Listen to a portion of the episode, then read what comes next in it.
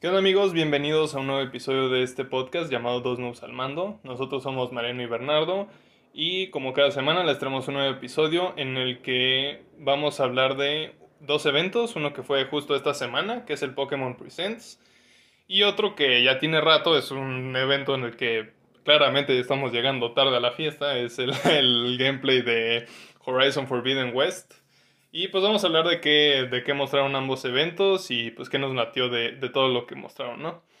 Entonces, pues Bernie, empezando por el Pokémon Presents, que fue pues esta semana, es lo más reciente, iniciaron con unos anuncios de cosas que pues digo sinceramente son pues menos importantes o menos interesantes, algunas cosas de Pokémon Unite, como nuevos Pokémon que van a salir, el Pokémon Café Remix, que la verdad es un juego del que pues no tengo ni idea, pues hay, hay algunos gameplays, pero parecen más como juegos pues muy para niños, digamos, muy family friendly la cosa. Y también algunos anuncios por los aniversarios de Pokémon Masters y de Pokémon Go que van a tener nuevos personajes y nuevas regiones y nuevos Pokémon. Pero pues ya lo bueno empezó cuando eh, nos enseñaron un tráiler de Diamante y Perla, que fue ya lo, lo, bueno del evento. Sí, realmente los primeros anuncios con los que empezaron, nada más fue como para cumplir, honestamente. Como decir, ¿sabes qué? Si vamos a hacer un directo de Pokémon, vamos a enseñar todo lo que podamos de Pokémon, pero honestamente esos anuncios los pudieron haber quitado y realmente a nadie le habría importado. Perdón que lo diga, pero genuinamente no veo a nadie que le importe el juego de Pokémon Café. Pero bueno, Ahora sí, empezando a, hablar bien, bien de lo, de lo que sí nos importa y de lo que en general la gente, la comunidad de Pokémon, pues le interesaba saber, pues eran estos remakes de Pokémon Diamante y Perla, que ahora se van a llamar Pokémon Brilliant Diamond y Shining Pearl, que van a salir de hecho ya este diciembre, si no me equivoco. Y la verdad, Después del primer anuncio que lanzaron del juego hace algunos meses, que yo recuerdo haberte dicho que no me había gustado nada, tengo que decir que sí mejoró. Honestamente, mejoró bastante cómo se ve el juego, se ve mucho más pulido. Sí, justo eso era uno de los primeros comentarios que me vino a la mente, que era que, pues gráficamente ya no se veía tan mal, pero, o sea, bueno, igual escuché algunas quejas de gente que le hubiera gustado más que por ejemplo, tomaran un diseño parecido al de Pokémon Let's Go, que ese pues como que, o sea, se ve un poquito mejor, un poco más nuevo, y entiendo que se hayan querido, pues es un remake al final de cuentas, ¿no? Entonces como que querían respetar el estilo de, del juego. Igual y hubiera estado un poco bien que lo hubieran cambiado, nada más como para, pues darle un, un aire más fresco, creo yo, pero mostraron cosas interesantes. Una de esas era que, bueno, ahora vas a tener este subterráneo, ¿no? En el que vas a poder encontrar Pokémones, pero tienes, puedes irlo como que adornando, digamos, le puedes poner estatuas y dependiendo de qué estatuas le vayas poniendo, son los Pokémon que vas a tener disponibles para, para capturar ahí en el subterráneo. Eso creo que está interesante y creo como que le agrega algo un poco más entretenido al juego. Es que el subterráneo de los juegos originales era algo de lo más entretenido. Yo recuerdo sí pasar mucho, mucho tiempo en el subterráneo en mi 10 entonces, ahorita pareciera, pareciera que esta es la única parte del juego en la que le están agregando contenido nuevo. Entonces digo, eso está bastante padre, que la verdad una de las partes que a mí se me hizo más entretenidas del juego original sea sobre la que estén expandiendo. Ahora ya no vas a tener solamente la cueva que antes tenías, ahora vas a tener más ambientes, unos que se ven como más este, de nieve, otros que se ven como de volcanes, otros que se ven más como si estuvieras dentro de un bosque subterráneo, por así decirlo.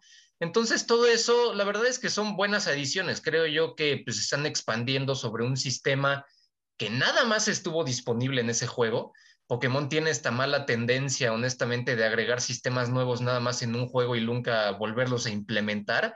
Entonces, ahorita que estén expandiendo sobre esta onda, la verdad es que pues, me da gusto. Como que en general dio una vibra de que se concentraron un poco más en la personalización, ¿no? Así como, como dijimos ahorita del subterráneo, que le puedes poner pues prácticamente lo que tú quieras, estatuas, adornarlo como como un bosque o como, o, sea, o, en ambientes diferentes. Y también pues nos pasaron pedacitos de cómo puedes decorar pokebolas también, ¿no? E ir cambiando tu vestimenta. Entonces también creo que eso pues le agrega un toque más personal a, a cada jugador por parte del juego. Lo de las pokebolas es un detalle bastante bonito, no voy a mentir. O sea, cuando yo, por ejemplo, veía la caricatura de Pokémon y veía los capítulos en donde estaban en justamente los concursos y sacaban las Pokébolas con un buen de efectos especiales y cosas por el estilo, sí era como de, ah, estaría buenísimo que eso se pudiera hacer en los juegos. Y eso se podía hacer en los juegos, pero eran muy, muy limitadas las opciones, muy limitadas. Entonces ahorita parece que las estampas las vas a poder controlar con mucha, mucha mayor libertad y parece que pues ahora sí, dependiendo de la, de la combinación que utilices, de la cantidad de estampas que le pongas, vas a tener una gran variedad de, de efectos diferentes que puedan sacar tus Pokémon. Sí, literal ponen ahí en parte del gameplay que, o sea, literal está escogiendo en qué parte de la Pokébola ponerle la estampita, ¿no? Y cuántas ponerle, o sea, le puedes poner las que tú quieras, donde tú quieras, del color que quieras. Entonces creo que eso, pues está, está bastante nice, está bonito, como tú dices. Eh, y también eh, agregaron otra cosa, que es que tus Pokémon te van a poder seguir ahora a lo largo del mapa conforme tú vas caminando. Que eso también creo que, pues, mm, no sé si se, no sé cómo veas tú, si se tardaron en implementar esto en los remakes y en los otros juegos, pero, o sea, es algo agradable al final de cuentas. Pues mira, sí es algo agradable, pero son de esas características que en lugar yo de decir, wow, qué genial, digo justamente, por fin, o sea, porque, porque esto de que los Pokémon que te sigan, eso lo implementaron desde los remakes de la segunda generación, en Pokémon Soul Silver y Pokémon Heart Gold.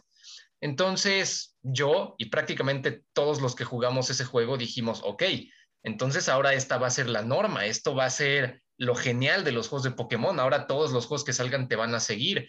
Y la verdad es que no hicieron eso, esa idea la abandonaron y hasta muchos juegos después lo volvieron a implementar.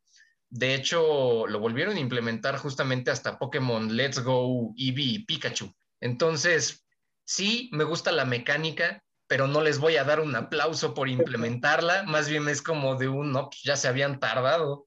Sí, pues es que era a final de cuentas algo que ya estaba ahí, decidieron quitarlo por la razón que haya sido y pues que hasta ahorita la vuelvan a implementar, pues creo que está, está bastante bien. En general yo vi pues el juego menos, digamos, es que la vez pasada como que se me hizo que se vio un poco barato y ahora lo vi un poco más pulido, lo vi un poco más bonito en cuanto a colores y en cuanto a calidad de, de diseño, a pesar de que, como algunos dijeron, quizás cambiarle el, el diseño de los personajes y el estilo del juego hubiera estado pues un poquito bien nada más para cambiarle la cosa, pero fuera de eso lo vi bastante mejor que la primera vez.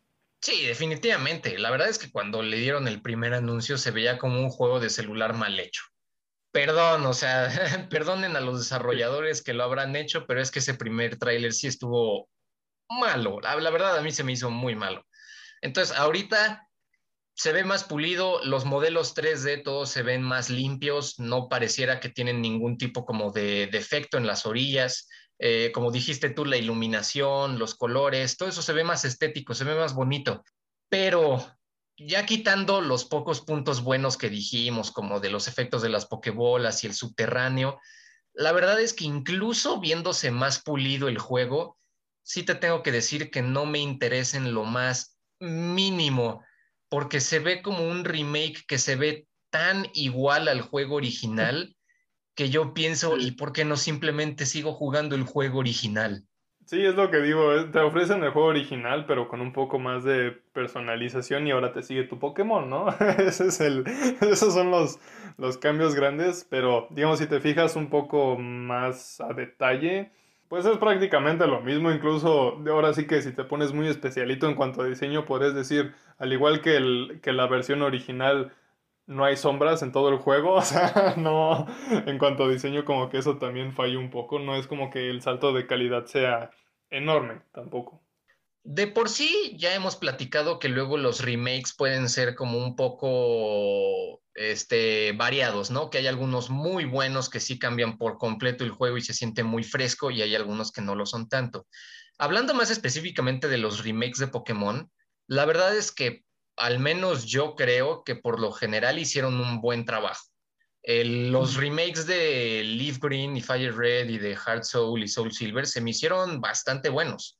El remake de Rubí y Zafiro no me encantó, pero tengo que admitir que justificaba el remake porque le agregaba bastantes cosas, le agregó toda una sección final al juego, el estilo cambió por completo justamente de píxeles a modelos 3D, se fue con un este, estilo similar al de Sol y Luna, en el sentido de que los modelos, pues ahora sí que se veían con más profundidad, las áreas se veían como más expansivas, o sea, sí se veía diferente. Este juego en especial, el de el remake de Diamante y Perla, honestamente se fueron por un estilo tan, tan, tan similar al original, por no decirle igual, que honestamente no, no me importa en lo más mínimo si no lo juego. Sí, ahora sí que no se siente el juego tan, tan fresco como tal. Eh, pero también anunciaron eh, algo que ahora sí que tuve yo sentimientos encontrados porque anunciaron esta edición especial del Switch Lite, justo de, de Diamante y Perla, en la que pues es negro y podemos ver a los Pokémon legendarios atrás de color dorado. Y al principio me pareció que se veía bastante, bastante bien. Pero luego viendo una reacción al evento vi que alguien mencionó que justo el, el, diseño es el mismo que el del DS. Entonces me sentí un poco más decepcionado porque no era un diseño, o sea, a pesar de que sí se ve bien en la consola, no es un diseño original, digamos, no es nuevo, es algo que ya estaba. Es que, honestamente, eso refleja bastante bien la situación con el propio juego. O sea, como que de verdad están haciendo una calca. O sea, al punto de que genuinamente no, a menos que de verdad nunca hayas jugado esos juegos de Pokémon y este te interese, honestamente, si probaste aunque sea tantito del diamante y perla y platino original, este no le veo absolutamente nada que valga la pena para comprarlo. Sí, se siente como si casi casi solo lo hubieran cambiado de consola, ¿no? Porque hasta la consola es la misma. Entonces, bueno, más bien tiene el mismo diseño que, que el anterior de edición especial. Entonces sí se siente como nada más lo copio, lo pego, le mejoro algunas cositas y, y con eso la gente estará feliz.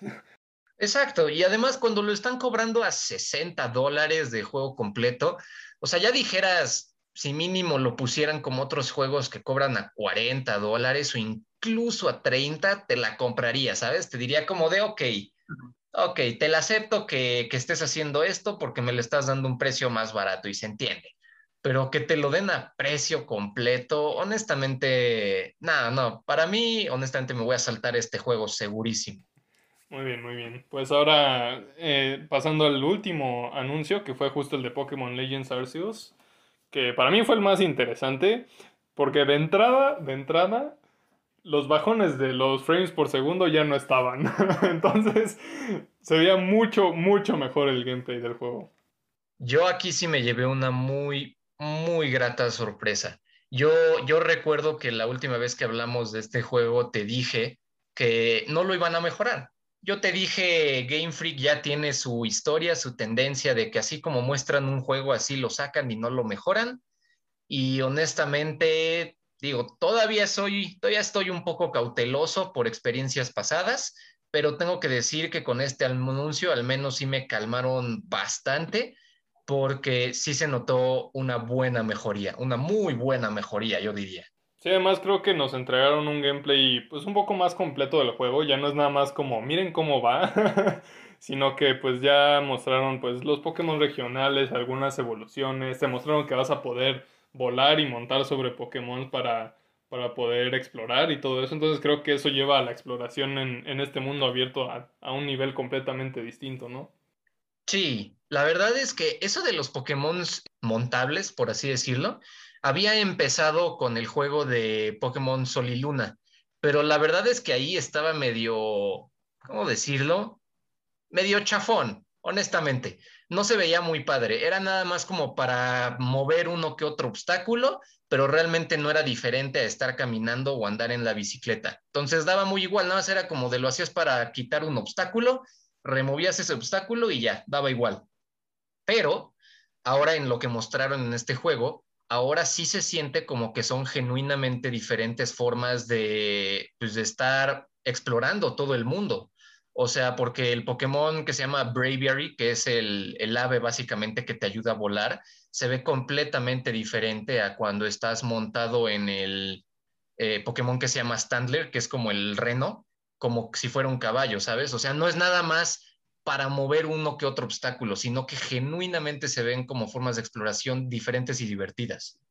Hasta puedes montarlos para ir sobre el agua, ¿no? Entonces creo que eso también va a estar bastante genial porque, pues sí, o sea, te abre nuevas posibilidades para llegar más rápido a lugares, para poder explorar áreas pues más rápido, un área más grande, digamos, en vez de que nada más andes corriendo por ahí.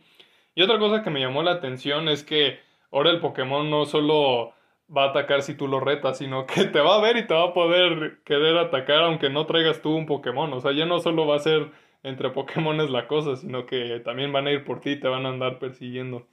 Eso a mí fue algo de lo que más, más me gustó, porque especialmente tomando el precedente de Pokémon Espada y Escudo, en donde uno de los puntos fuertes del juego era, según esto, esta área libre, en donde podías encontrarte con muchos Pokémon y toda la onda, se sentía todo súper robótico. O sea, los Pokémon estaban ahí puestos para que los capturaras, no para otra cosa. Eh, se sentían como que simplemente estaban ahí, pues ahora sí que de adorno, ¿no? De mira, ahí está tu Pokémon de adorno para que lo atrapes. Ahora, en esto que mostraron de Arceus, sí pareciera como que son parte de un ecosistema, ya no pareciera que son simplemente adornos para que los atrapes, pareciera que están genuinamente viviendo ahí al aire libre los Pokémon y que dependiendo de si tú te acercas pueden estar durmiendo, pueden estar eh, en una manada, pueden estar atacándote, incluso se siente todo más natural. Además, eh, o sea, esto todavía es, se nota más porque mostraron que dependiendo de la región en la que estés, el Pokémon pues va a tener más pelo, el color va a ser un poco distinto, o sea, como si el Pokémon se fuera adaptando a la región en la que vive. Entonces, como que sí se siente más que estás en un ambiente salvaje, literal. Sí, la verdad es que sí, a mí eso me gustó muchísimo, especialmente porque en el primer anuncio que hicieron del juego, esto no se vio tanto. Entonces yo honestamente me estaba dando la idea de, demonios van a cometer exactamente el mismo error de nada más tenerlos ahí de adorno a los Pokémon. Entonces, ahorita ver todos estos comportamientos diferentes que tienen y las diferentes formas de interactuar con ellos que tienes, me, me alivió mucho y honestamente me entusiasma. Sí, hasta a mí, o sea, por ejemplo, creo yo que este gameplay que mostraron fue hasta, hasta eso atractivo para gente como yo, que nada más jugó los primeros eh, juegos de Pokémon y luego dijo, pues como que siempre es lo mismo, entonces ¿para qué, ¿para qué juego los demás? Entonces como que ver estos cambios que están sacando, sobre todo en la parte de exploración y en la de los combates, que ahorita la comentamos, como que hacen que alguien que, o sea, alguien que hace mucho que no juega Pokémon, se sienta atraído al juego. Sí, y ahora sí, hablando justamente del combate, el combate siento yo que pudo haber se pudo haber diferenciado un poco más de lo que lo hizo, quitando uno que otro cambio que hicieron, sigue siendo exactamente el mismo combate. Entonces ahí no estoy del todo feliz, pero al menos estos pocos cambios que hicieron siento que fueron bastante mejores a las dinámicas que agregaron en juegos pasados, por ejemplo. Pues tengo entendido que ahora van a poder atacarte los Pokémon varias veces, ¿no? Tienen ahora bueno, en el mismo turno, o sea, tienen un ataque ágil y uno fuerte. Y bueno, como yo lo vi es que quisieron darte esa sensación de que necesitarás una estrategia mucho más sólida para, para los combates. Sí, exacto. Es que, o sea, si nos vamos a juegos pasados, juegos pasados incluían honestamente mecánicas muy tontas de que haciendo como una comparación que me vino muy a la mente, se sentía como si estuvieras viendo, por ejemplo, Dragon Ball y su mecánica nueva fuera como de, ah, ahora tu Pokémon pasa de Super Saiyajin 1 a Super Saiyajin 2. Así, honestamente, así se sintió con las mega evoluciones y con las transformaciones Dynamax que honestamente nada más eran un power up tonto, que te hacían ser simplemente mucho más fuerte y ya. En cambio, ahorita estos cambios que tienen que ver más con las estadísticas de tu Pokémon, de que si es más rápido puede atacar más veces seguidas, de que si es más lento justamente se puede quedar atascado por ataques del Pokémon contrario, esos cambios se notan como algo más natural, que sí se siente como algo significativo al combate, más allá de simplemente darle más poder y ya. Pues sí, Bernie, o sea, esto que dices de, de, todos estos cambios que han habido en comparación a, a los otros Pokémones, creo que le dan un giro pues más natural porque al final de cuentas es como si de verdad se estuvieran imaginando que el Pokémon es un animal salvaje y que hay distintas razas y distintos tipos de animales y pues cada uno tiene eh, distintas habilidades para sobrevivir, ¿no? Entonces como que le da ese toque más, más natural o más salvaje al, al juego en general. Y además de que les da ese toque más natural, digámosle, en el mundo de Pokémon, también es algo más fácil de mantener en los próximos juegos porque justamente cosas como las mega evoluciones o los movimientos Z o los este, transformaciones Dynamax son cosas que literalmente no han durado más de un juego. Y no han durado más de un juego porque los creadores saben que simplemente son mecánicas medio tontas que están ahí para entretener un ratito, pero que realmente no aportan nada al gameplay como tal.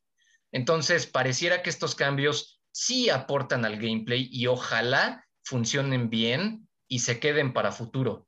Sí, ojalá eso sí sea algo que se mantenga a largo plazo, porque ya vimos que luego tienen esta tendencia de hacer las cosas solo para un juego y luego dejarlas en el olvido.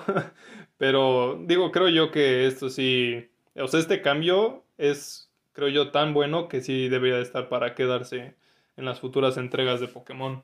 Sí, y además yo mencioné que, que estoy un poquito decepcionado porque me hubieran gustado ver más cambios, pero al menos esto es un inicio y ojalá eso signifique que poco a poco se puedan ver más cambios que sí importen en las peleas de Pokémon. Sí, yo creo que eso sería lo, lo, más interesante y lo mejor para la franquicia, sobre todo, porque, digo, estamos hablando probablemente de una de las franquicias más grandes de videojuegos del mundo, si no es que la más grande. o sea, es como el juego que todo el mundo conoce, lo haya jugado, ¿no? Entonces, este, pues sí, el hecho de que la sigan, el hecho de que la evolucionen para seguirla manteniendo atractiva, pues es, es lo mejor para, es lo más saludable para que continúen, ¿no? Definitivamente. Y mira, yo honestamente sigo sin estar completa y totalmente vendido en este juego. Todavía hay algunas cosas que me preocupan. No sé, no sé tú qué dirás al respecto, pero como todavía no explicaron nada realmente de la historia, ni de qué vas a hacer en esa región. Todavía estoy un poquito cauteloso de ver pues, realmente de qué va a tratar el juego. O sea, va a ser simple y sencillamente de capturar Pokémon, va a ser de explorar el mundo con algún objetivo en específico. Vamos a tener algún estilo de peleas de gimnasios como antes los íbamos a, como antes los teníamos o esos los quitaron por completo.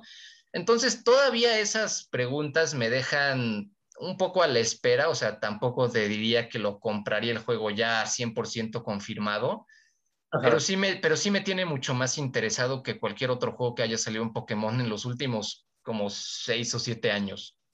Pues es que al respecto nos han enseñado muy poco, o sea, por ejemplo, en este gameplay nos mostraron nada más el, el campamento, que parece ser que es donde vas a descansar y poder organizar tus misiones y también pues ya nos han dicho que en el contexto del juego pues es como pre todo lo que ya conocíamos antes de Pokémon, ¿no?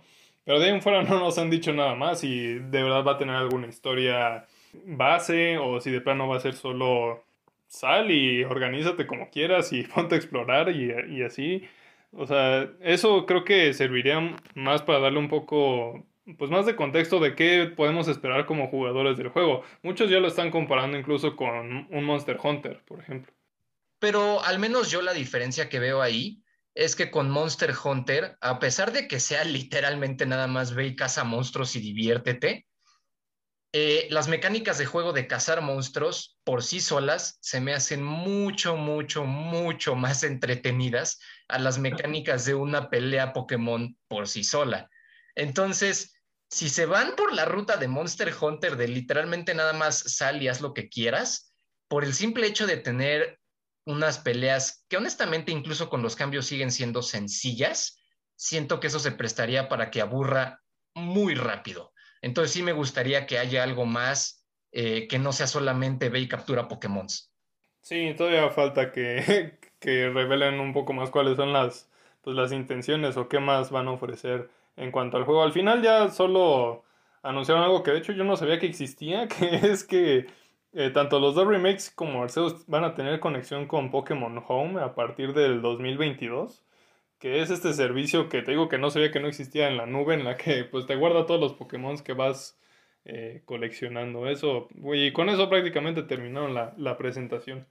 Pues mira, yo de eso no estoy muy emocionado porque Pokémon Home no ha sido el mejor servicio. Lo promocionaron como esta forma de mantener siempre a tus Pokémon en la nube y poderlos pasar de juego a juego, pero son muy restrictivos. O sea, de que si tu jue si ese Pokémon no está incluido en el Pokédex de un juego, no lo puedes pasar. Hay algunos juegos, por ejemplo, si lo pasas a Pokémon este, Espada y Escudo, Después no lo puedes regresar a, por ejemplo, Pokémon, a juegos de Pokémon en el 3DS, a pesar de que también estén conectados en la nube. O sea, es un sistema que a pesar de que en papel sea muy padre, ya en ya, ya funcionando tiene muchos problemas y muchas restricciones. Entonces, de momento para mí eso es un primero arreglen su sistema y luego me emociono.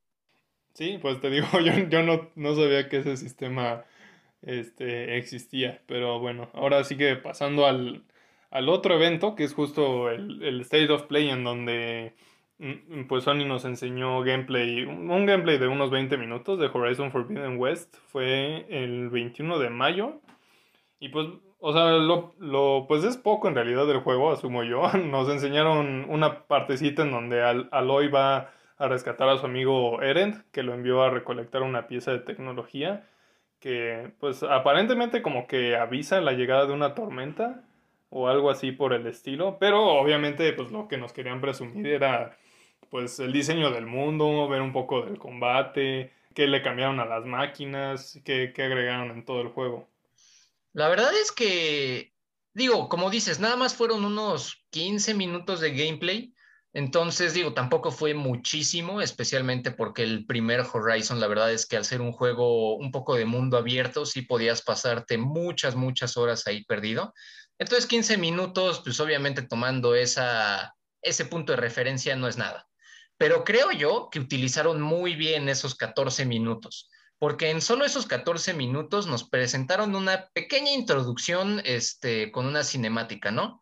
Entonces, después de esa pequeña introducción, nos empezaron a presentar un poco del mundo, cómo te mueves en él, unas peleas contra algunos humanos, unas peleas contra algunas máquinas, algunas mecánicas como por ejemplo la de nadar o la de escalar. Entonces, sí creo que esos 14 minutos, esos 15, 14 minutos que, mostraron, la verdad los aprovecharon muy, muy bien.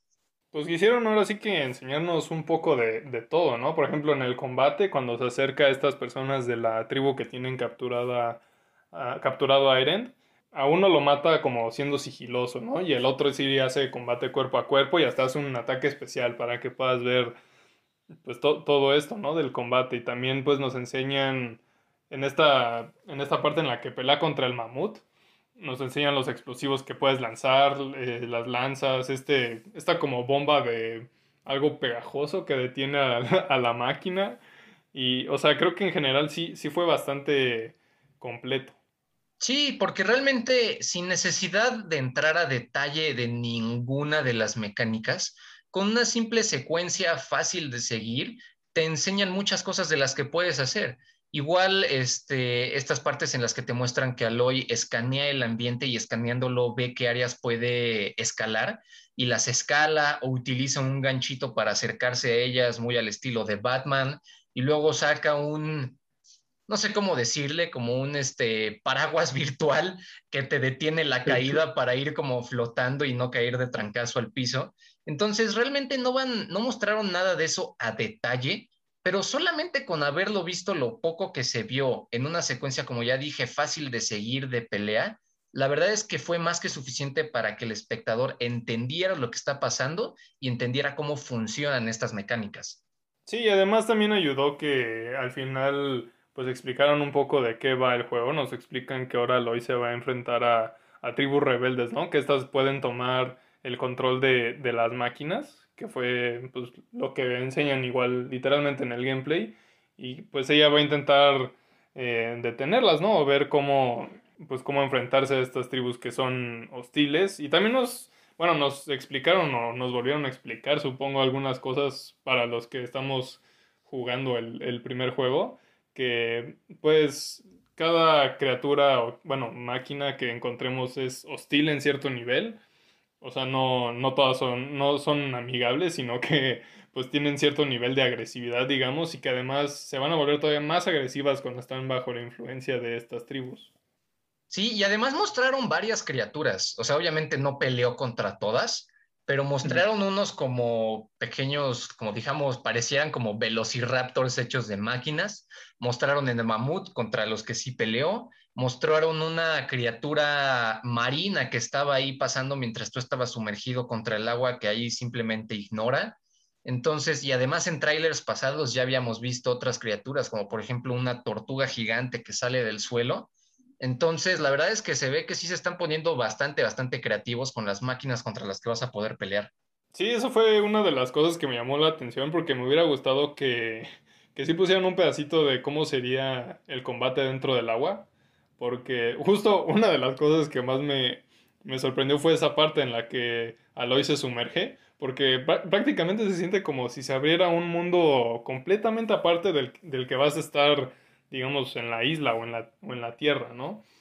O sea, se ve enorme y te, y te dicen puedes estar bajo el agua prácticamente el tiempo que quieras, ponerte a explorar ahí adentro.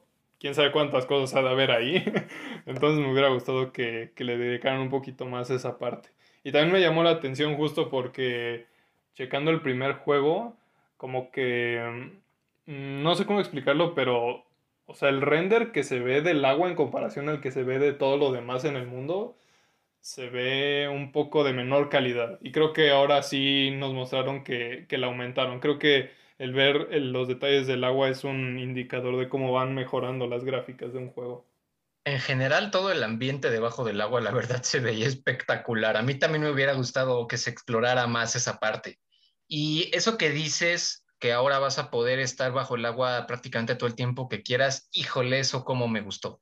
Eso de verdad me encantó, porque si hay algo que detesto, es que en niveles en donde estés en el agua en diferentes juegos, el tener que andarte preocupando por una barra de aire, de tienes que encontrar aire, tienes que salir, te vas a ahogar, estar sobre el agua siempre es una actividad con presión de tiempo.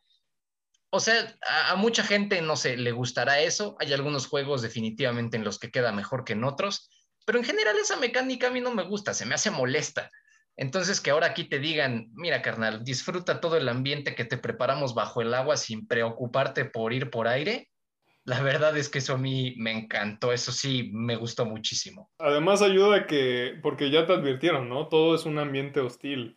Entonces, luego no hay otros juegos en donde sabes que pues, te puede atacar un tiburón, un cocodrilo, lo que quieras, y además tienes que andar preocupando por el aire. Entonces tienes el aire, que si te ataca un, un animal o lo que sea, o que si quieres ir por un tesoro y el aire ya no te alcanza. Y ahora como que quitan esa limitante y si alguien te ataca, pues pelea feliz de la vida en el agua el tiempo que quieras, quieres explorar, explora todo lo que quieras, no pasa nada. Entonces como que sí abre una posibilidad muy muy grande para explorar el mundo. Sí, y además se presta para que honestamente hagan cosas más divertidas en el agua. Porque esta onda, por ejemplo, de, como tú dices, andarte preocupando que si por los tesoros, por los enemigos y además por el aire, la verdad luego limita mucho lo que puedes hacer. Yo recuerdo, por ejemplo, que en juegos como de, de Witcher 3, el combate en el agua era aburridísimo. Era lo, el peor combate que tenía todo el juego, justamente porque los desarrolladores lo hicieron lo más sencillo posible para que después pudieras además preocuparte por el aire entonces, que ahora no te preocupes por el aire, permita a los desarrolladores decir, ok, ya les quitamos esta limitante, entonces ahora sí pongámosle combate divertido en el agua. Sí, creo yo que esa fue la, parte que más me, impresionó.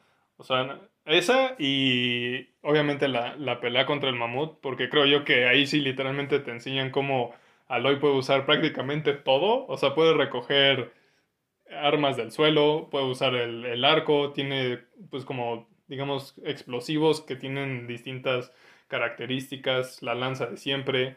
Entonces, este, o sea, eso me gustó porque te da pues un, una pequeña probadita de cómo va a ser el combate, ¿no? Y además se ve claramente que, o sea, el combate ya no va a ser nada más pegar o, o atacar a distancia, ¿no? Sino que tienes que pensar y usar todos los recursos que tengas cerca de ti o que tengas en tu inventario para, para poder sobrevivir una pelea.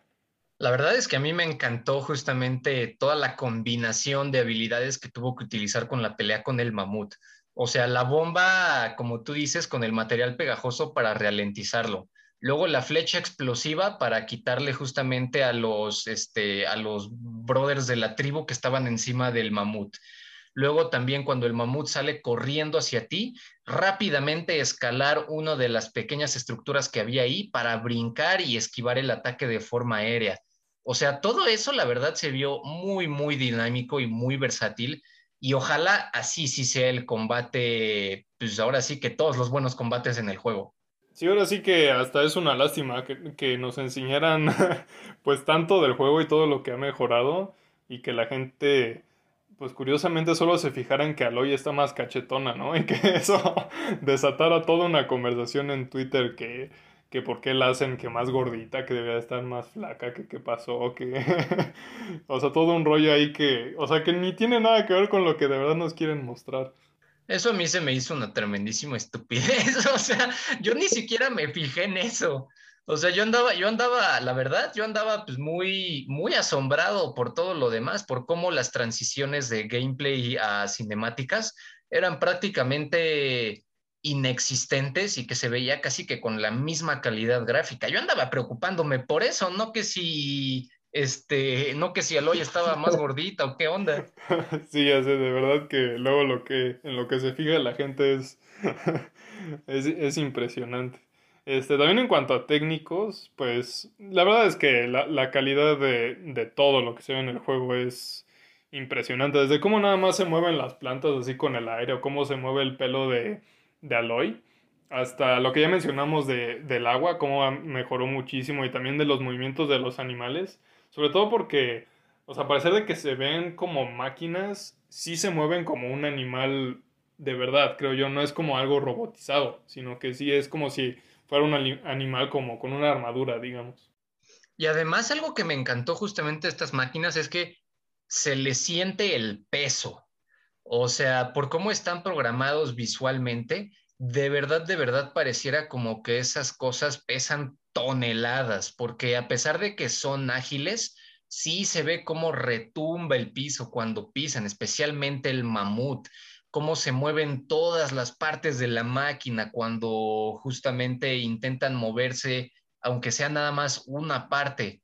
Entonces, híjole, la verdad se, se ven y se sienten esas máquinas increíbles.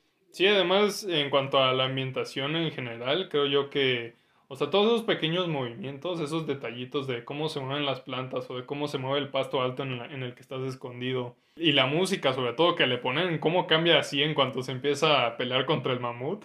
Como que, o sea, de verdad está implementado prácticamente a la, a la perfección, diría yo. Sí, yo creo que ahorita que dijiste lo del pasto alto, una de mis pequeñas quejas con el juego, que pues, es muy tonta la queja, la verdad, porque pues a fin de cuentas es un videojuego, es que se notaba perfectamente que Aloy estaba, o sea, Aloy cuando se pone en el pasto alto no está escondida, o sea, honestamente se ve a la perfección que está ahí.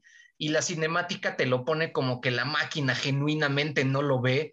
Y es como de, eh, ok, te la compro, te la compro porque eres videojuego, pero también, o sea, te preocupas por ser muy realista en unas cosas y luego en otras pues para nada es realista. Entonces me da más risa que nada, pero pues sí, nada más hay para mencionarlo. Sí, no, obvio no es como nivel de, por ejemplo, en The Last of Us, en el pasto alto sí se notaba, o sea, mucho más que estabas escondido, ¿no? No ahora que, o sea, es que como que se ven muy separadas los, los pastitos, digamos, entonces sí se alcanza a ver la, la figura de Aloy, pero, o sea, digo, es un detalle ahora sí que muy, muy pequeño. Este, bueno, también, bueno, eh, se supone que el juego iba, iba a salir a finales de este año y hace creo que un mes, si no es que casi dos, anunciaron ya definitivamente que se iba a retrasar por problemas de, pues básicamente lo que está atrasando a todo el mundo eh, a estas alturas, que pues por el COVID no, no pueden producir lo mismo, no pueden tener la cantidad de trabajo hecha en el tiempo esperado ni nada por el estilo, entonces va a salir hasta principios de 2022. Que a final de cuentas creo que no es un atraso muy, muy significativo. No, la verdad es que, digo, tomando en cuenta que ese es el único atraso, ¿no? Entonces, en ese caso tienes razón, no va a ser muy significativo. Y digo, honestamente, con toda esta onda de que mucha gente ni siquiera ha podido comprar PlayStation 5, no es como, no creo que mucha gente esté así llorando de, no, no puede ser, yo ya quería jugar ese juego. O sea, honestamente yo este retraso le noté una recepción dentro de lo que cabe bastante neutral, como de, pues ok, todo se está retrasando y todo está difícil de conseguir, entonces pues no, no fue sorpresa para nadie. Sí, no, hasta eso no vi tanto, tantos haters, sobre todo que son los primeros que saltan por cualquier cosita en, en Twitter quejándose o burlándose del atraso, sino que, o sea, fue en realidad muy poco y la recepción en general de los fans de Sony fue como, pues está bien, o sea, no es, mientras no sea el único atraso como tú dices, no, no pasa nada y no es tanto tiempo el que se está atrasando. Exacto. Además, Guerrilla es un buen estudio. La verdad, Guerrilla siempre ha demostrado muy buena calidad en los juegos que ha sacado. Entonces, también si ellos creen que es necesario un atraso, la verdad es que no nos han dado ninguna razón para no confiar en ellos. Sí, exacto. Y con lo que nos enseñaron en ese gameplay, pues creo que hasta uno siente que vale más la pena esperar por el juego. Sí, definitivamente. Pues bueno, Bernie, ¿algo, algo más que decir de cualquiera de los dos eventos? Pues la verdad, creo yo, el de, de, los tres juegos de los que hablamos ahorita, definitivamente, y se notó por cómo hablamos de él.